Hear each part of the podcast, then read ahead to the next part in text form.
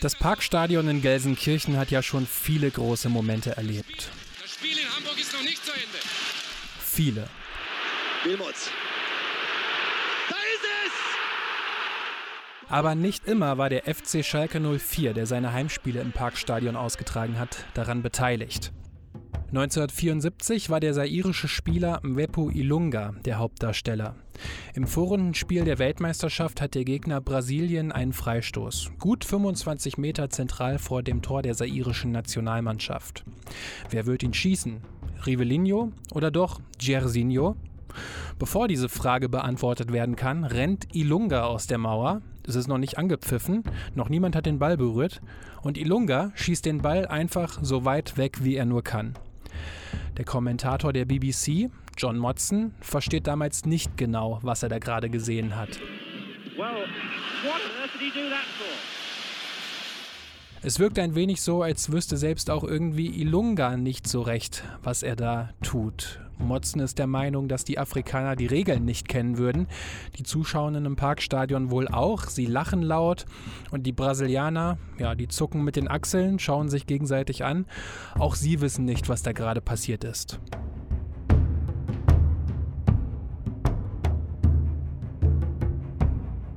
Heutzutage wird diese Szene immer mal wieder in Compilations auf YouTube gezeigt, in denen lustige Momente aus der Welt des Fußballs zusammengeschnitten werden. Der Grund, warum Beppo Ilunga das gemacht hat, ist allerdings überhaupt nicht lustig.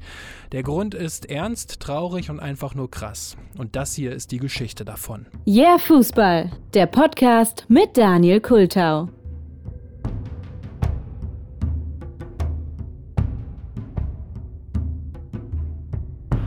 Kassongo sur la balle. Centre de Kassongo. 1968, da heißt das Land Zaire noch Kongo immer mal wieder mit leichten Abwandlungen. Aber auf Kongo können wir uns der Einfachheit halber mit Sicherheit alle einigen. Und da gewinnt der Kongo zum ersten Mal 1968 den Afrika Cup. Kala la contrôle, tire et c'est le but. Mit 1 zu 0 gegen Ghana. Pierre Kalala Mukendi hat das Siegtor zum ersten Titel des Kongos überhaupt geschossen. Die Mannschaft trägt dabei den Spitznamen Die Leoparden. Bis 1960 war der Kongo eine belgische Kolonie, wurde dann aber unabhängig. Mobutu Sese Seko putschte sich damals an die Macht und war von 1965 an der Präsident des Kongos. So hieß es offiziell, aber so wie er regierte, war er schon eher ein Diktator.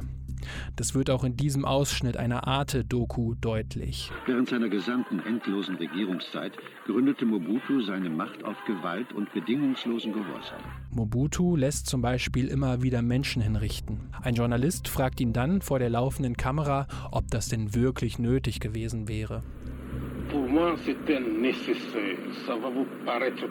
Und Mobutu sagt, ja, der Respekt vor dem Staatsoberhaupt ist etwas Heiliges und damit möchte ich ein Exempel statuieren.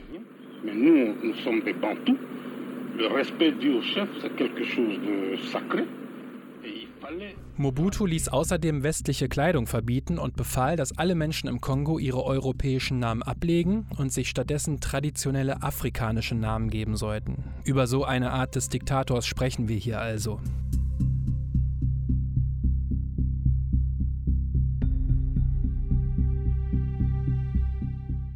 Aber er war auch ein großer Fan des Fußballs und so floss während seiner Anfangsjahre viel Geld in den Fußball. Eigentlich auch zu viel, denn die Bevölkerung hätte das Geld auch sehr gut gebrauchen können.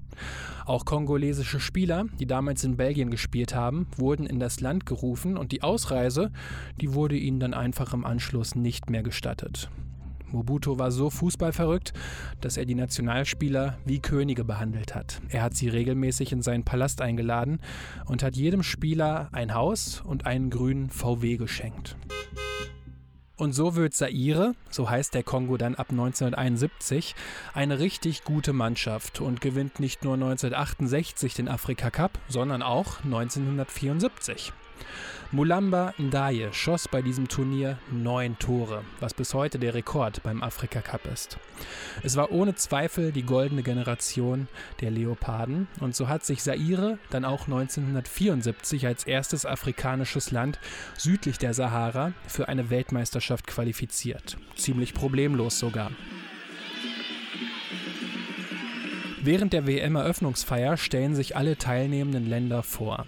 Saire hat sich dafür entschieden, traditionelle Tänze aufzuführen. Die Männer und Frauen aus Saire stehen in traditionellem Gewand auf der orangenen Tatanbahn des Frankfurter Waldstadions.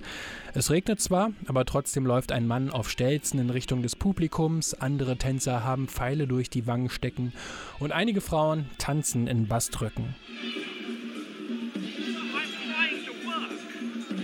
Saire, so gut die Mannschaft damals in Afrika auch war, war bei der WM 1974 ganz klar der Exot den es ja bei jeder WM eigentlich gibt. Etwas, was erstmal so fremd wirkt, aber auch total neugierig macht. Und so waren die Fußballfans dann auch neugierig, wie sich Saire im Turnier eigentlich schlagen würde.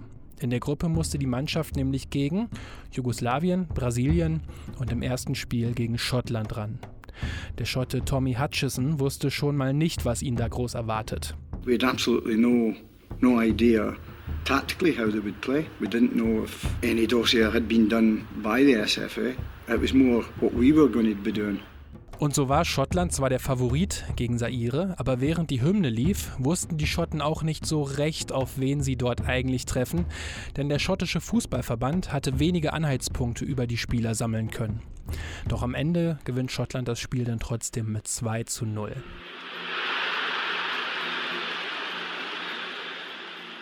Und das war schon der Höhepunkt der sairischen Nationalmannschaft bei der WM 1974 in Deutschland, denn alles, was danach kam, war für das Team ein einziges und absolutes Desaster.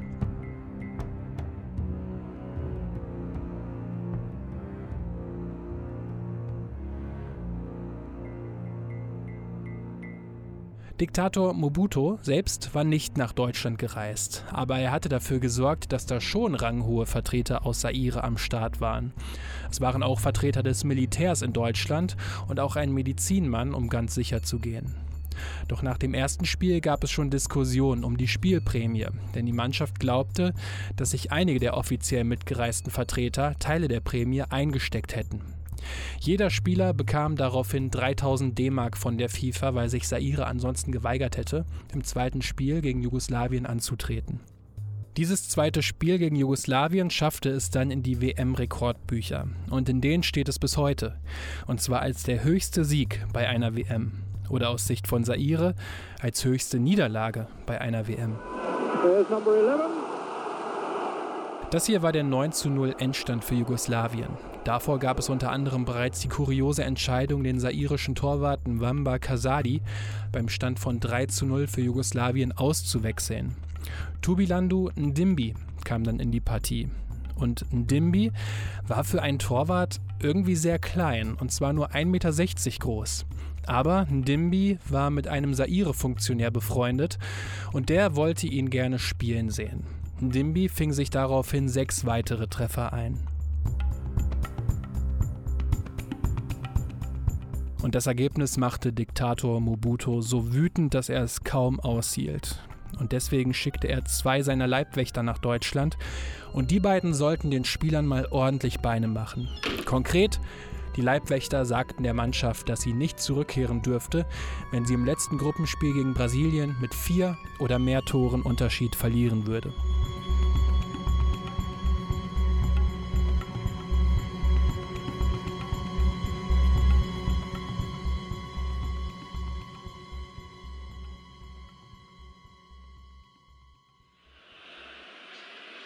Und dann sind wir also wieder bei dieser kuriosen Szene im Gelsenkirchener Parkstadion im Spiel zwischen Brasilien und Zaire. Es steht 2 zu 0 für Brasilien. Rivelinho und Gersinho stehen am Ball und dann läuft Mwepo Ilunga einfach aus der Mauer los und schießt den Ball so weit weg, wie er nur kann. Well, Der Schiedsrichter gibt Ilunga daraufhin die gelbe Karte und der BBC-Kommentator John Motson unterstellt Ilunga, dass er die Regeln nicht kennen würde.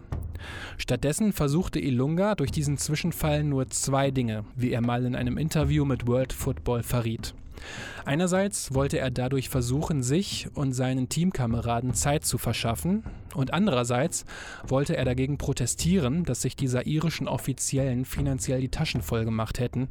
Er hoffte nämlich dabei auf eine rote Karte und sagte in dem Interview, ich hatte keinen Grund, um weiter zu spielen und mich möglicherweise zu verletzen, während auf der Tribüne die Männer saßen, die finanziell von uns profitierten. Am Ende gewinnt Brasilien das Spiel dann mit 3 zu 0. Und somit durften die Spieler und Funktionäre in ihr Land zurückkehren. Aber sie kehrten als Ausgestoßene zurück. Sie waren in Ungnade gefallen, genau wie der Fußball an sich, denn Diktator Mobuto unterstützte den Fußball ab sofort überhaupt nicht mehr. Stattdessen wollte er den größten Boxkampf aller Zeiten in das Land holen.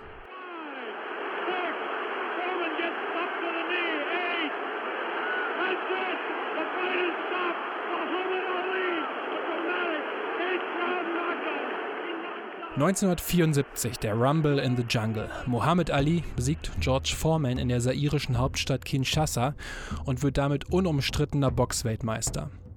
Die Fußballer sind zu diesem Zeitpunkt schon wieder zurück in Saire, aber leben ein anderes Leben als noch vor dem Turnier.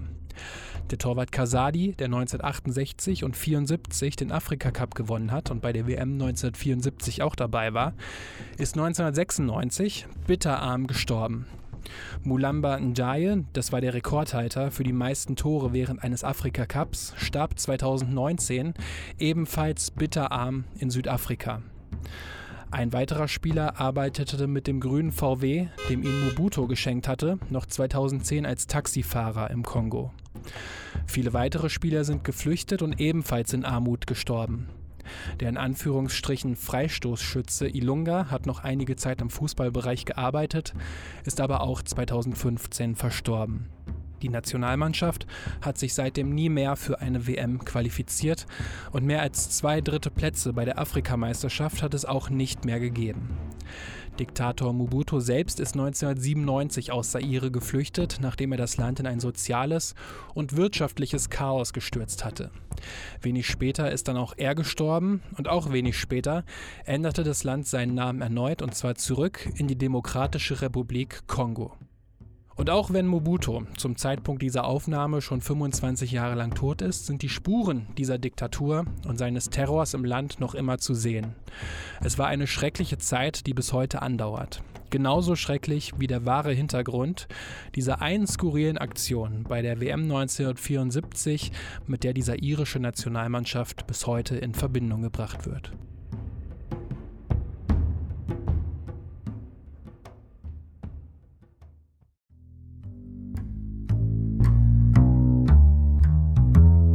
So, das war die Episode rund um die sairische Nationalmannschaft bei der WM 1974 in Deutschland, ganz speziell natürlich um den Freistoß im Spiel gegen Brasilien. Ich habe letztens mit meinem kleinen Bruder, der ist noch etwas jünger, einen Fußballquiz gemacht und da hat er mir die Frage mal gestellt, welche Mannschaft von der Statistik her eigentlich die schlechteste WM-Mannschaft aller Zeiten ist. Und ich wusste es nicht. Die Antwort war dann der Kongo, beziehungsweise ja, Zaire 74. Und da ja, kam mir das Thema wieder in den Kopf, dass da natürlich irgendwas war. Und ja, absolut krasse Geschichte.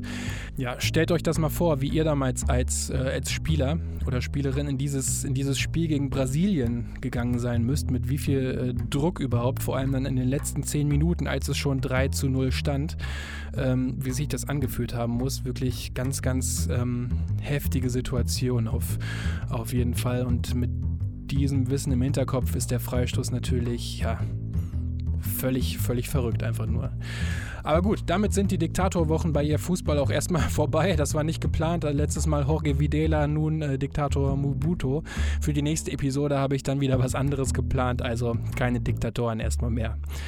Schreibt mir doch gerne in die Kommentare, wie euch die Episode so gefallen hat. Ähm, gerne über Twitter, Insta oder auch YouTube. Die ganzen Daten gibt es natürlich in den Show Notes. Ihr kennt das ja oder auch direkt auf yeahfußball.de.